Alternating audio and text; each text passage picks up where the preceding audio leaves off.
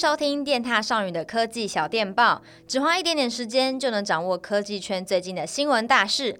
Hello，大家好，我是电踏少女巧科。不知不觉已经十二月中，二零二二年也快过完了哎，时间真的是咻一下就没了。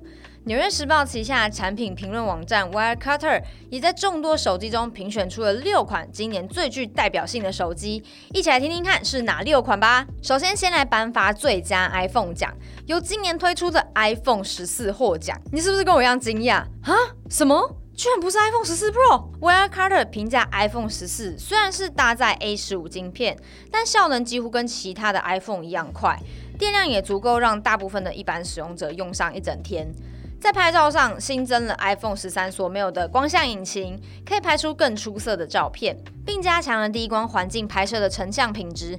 而且它与 iPhone 十四 Pro 系列同样具备 SOS 卫星求救和车祸侦测功能，再加上机身相对较小较轻，价格又比 Pro 系列便宜，让 iPhone 十四打败 Pro 系列，被选为二零二二年度最佳 iPhone，适合想要比较新的 iPhone 相机和处理器的人购买。话说。这样听下来，动态岛好像没有帮 Pro 加到分。再来是最佳小手机，是我们常青的 iPhone SE。iPhone SE 真的可以说是最便宜、最好入手的一款 iPhone。我的上一只手机也是 iPhone SE 第二代，它就是把现在新的硬体跟功能塞进跟 iPhone 七同样大小的机壳里。四点七寸的荧幕，机身侧边采用弧形的设计，我觉得更适合跟我一样手小小的用户。iPhone SE 配备一千两百万画素的广角主镜头，还支援防水跟无线充电。最重要的是，它是苹果现在唯一一款还采用 Touch ID 指纹辨识的 iPhone，这点很吸引人吧？我的 Face ID 认不出我的时候，我都很想要换 Touch ID。现在一支六十四 GB 的 iPhone SE 在台湾的售价是一万四千九百元，适合预算有限但又想买 iPhone 的人哦。讲完了 iPhone，接下来就是安卓喽。Wirecutter 评选出的最佳安卓手机是同样在今年推出的 Google Pixel 7。他们指出，Pixel 7之所以可以获得高分，在于它拥有优秀的效能与相机。虽然 Pixel 7只有配备双主镜头，不过它拥有强大的照片处理能力，能准确校正比较暗的肤色，让画面中的人物气色看起来更饱满，还有大家熟知的魔法橡皮擦功能，只要轻点就可以去除照片中不要的物件。Wirecutter 还称赞，在这些功能与六百美元价格上，几乎找不到 Pixel 7的缺点，适合预算不高但想要一款快速、安全性高、拍照功能不错的安卓手机的人。电獭之前也有做过 Pixel 七系列的评测影片，大家可以点进去参考看看哦。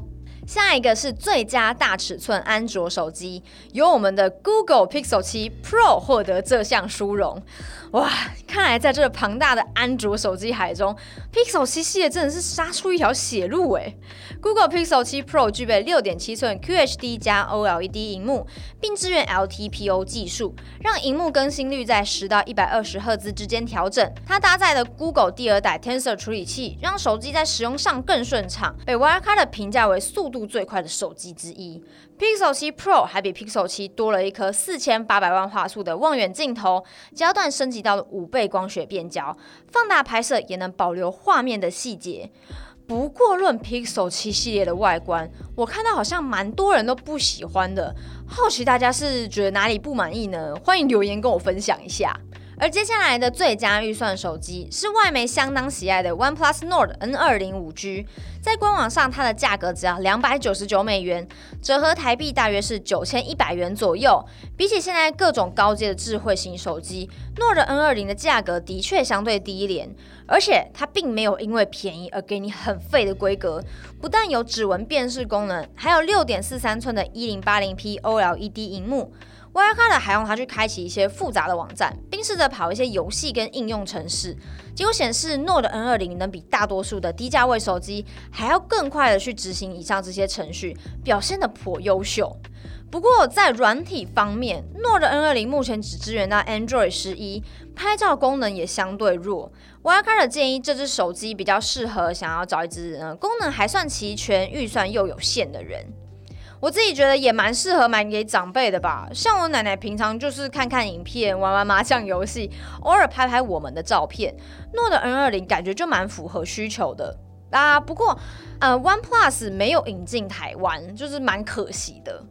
最后一个是最便宜的入门款手机，是由三星 Galaxy A 零三夺得。它在官网上的价格是一五九点九九美元，大约是台币四千八百八十七元左右。不过很可惜，它也没有在台湾贩售。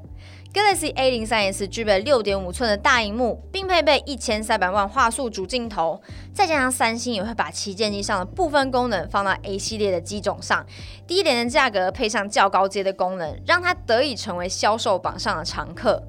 不过，Wirecutter 也指出，Galaxy A 零三 S 不是一款运行快速的手机，它没办法跑画质较高的游戏，或是同时开启多个应用程式。本来我还想说这只感觉也很适合奶奶，但看到运行会有点慢，就会再考虑。毕竟他老人家没有什么耐性，怕他会以为是手机坏了。这只就是适合预算非常少，对手机功能也没有那么要求的用户喽。以上就是 Wirecutter 评比二零二二年最具代表性的六支手机。以我个人的使用经验来说，蛮认同榜单中的 iPhone SE 是最佳小手机。它就是一支好用又相对便宜的 iPhone。然后又看到 Google Pixel 七系列霸榜，也会让我蛮好奇，我用起来是不是也能这么顺手？算是给了我一个如果之后换安卓手机的参考吧。之前我是有点想换换看三星的折叠机啦。各位太好，心中有觉得其他哪只手机也应该要上榜的吗？欢迎留言跟我分享哦。我是乔科，我们下次见喽，拜拜。